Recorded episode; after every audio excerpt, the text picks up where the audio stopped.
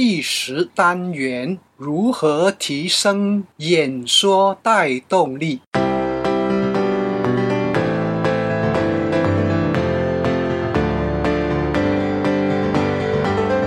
欢迎聆听演说探索家，这是一个专门谈论演说技巧平台。游泳记将透过多年讲台经历，与您共同探讨学习要领，让我们彼此分享，提升演说素养，创造条件，影响世界。欢迎回到新的单元。上个单元我们谈过创建自己在讲台专业形象要领。其中第三点是对听众做微小要求，不知在短时间上台后是否会怀疑其可能性呢？这个单元我们即将来探讨如何顺利完成带动，并且让听众欣然接受的方法。是否有经验过一些缺乏经验演说者上台，因为过早要求听众反应不过来的例子？这种过于勉强要求，有时会替演说者扣分，要特别注意。未谈到方法前，先厘清何谓带动。有些人觉得，所谓带动呢，需要大嗓门，配合劲歌热舞，做大弧度的改变，也就是一般看到那种炒气氛、带动跳、团康活动等等。请问，在情绪高亢、兴奋情况下？比较容易吸收还是平静稳定呢？对于前者，学习效果不见得会特别好，但有一点可以确定，他们比较容易失去理智，进而被影响。换句话说，这些听众往往不容易在那样的情况下独立思考。带动的目的，并非让听众感觉快乐、短暂迷失。而是让听众做些细微情绪调整，以便准备好学习状态。另外，若在短时间能带动起来，也表示听众愿意配合。为何这点很重要呢？因为意愿是沟通管道畅通的重要因素。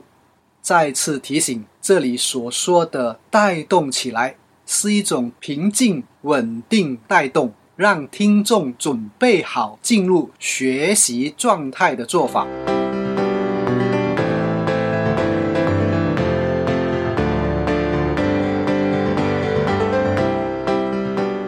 以上的共识，接下来我们来探讨三个提升带动力的方法。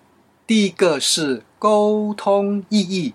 上台后，演说者如何知道听众是否愿意配合呢？最直接的方法就是测试。当我上台后，会问听众一些简单的提问，并要求他们举手表示。从他们的反应可了解配合意愿。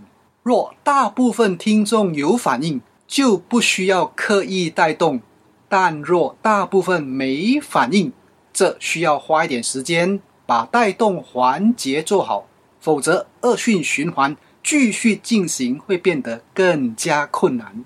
如何让不反应听众愿意配合呢？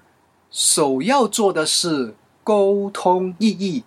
说个具体例子，比如说，刚刚看过开场影片，请问有没有人有想法？请举手。有没有人没有想法？请举手。刚才没有举手的，请举手。请问你们有什么想法？我发觉还是有人没举手哦。请问是不明白我的意思呢，还是不习惯举手？我在演说领域有超过二十年经历，是一位能说的人。三天两夜对我来说没有问题，但我想说的未必是您想听的。因此，若您能举举手表示意见，对我来说是莫大的帮助。请协助我，让我知道如何与您沟通，可以吗？让听众明白，配合举手有助于课程进展，这会提高了配合几率。提升演说带动力的第二个方法是测试反应。说完以上的话，通常会再次测试怎么做呢？就以上的例子，刚刚说过，若您能举举手表示意见，对我来说是莫大的帮助，请协助我，让我知道如何与您沟通，可以吗？接着我会补上一句，说明白我在说什么的，请举手。一般而言，听众都是会愿意举手配合的。若演说者态度温驯，没有强势作风，听众一开始唱反调的情况非常渺茫。因此，若有人没举手，会再次确认他们是否是听不懂本人的用语。比如说，原本是用中文演讲，但对方是英文教育者，所以听不懂。这时一定要圆场，避免让他接着在听课时的尴尬，就是公开他没配合的原因。如此的话，也可免除他听课负担，而自然做自己。会来听课，态度比能力重要。既然要学，演说者请容许他用自己的方式进行。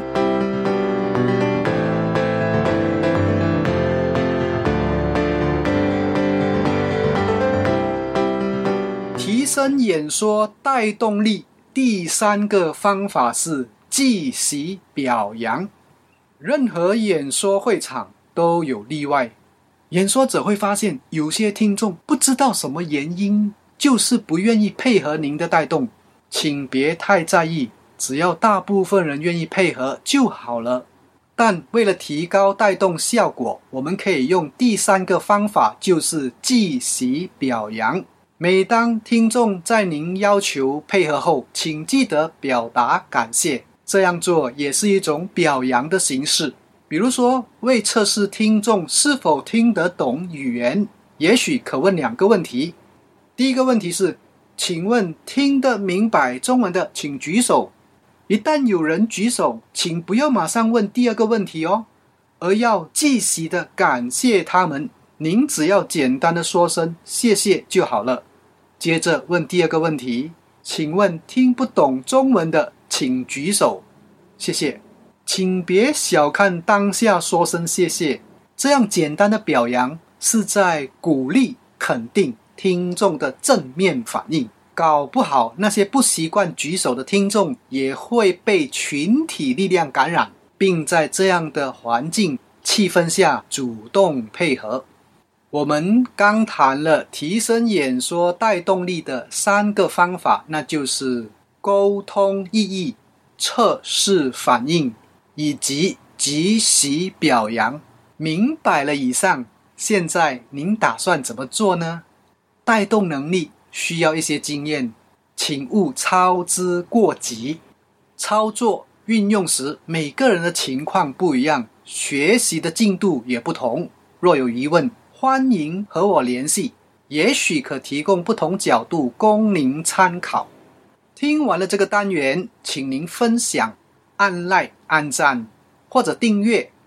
也请您想想，身边有谁需要此单元的内容，并把此讯息传达给他。也许对方将感受到您的关怀，明白您的心意。我们就谈到此。下单元再见，我是游泳记，拜拜。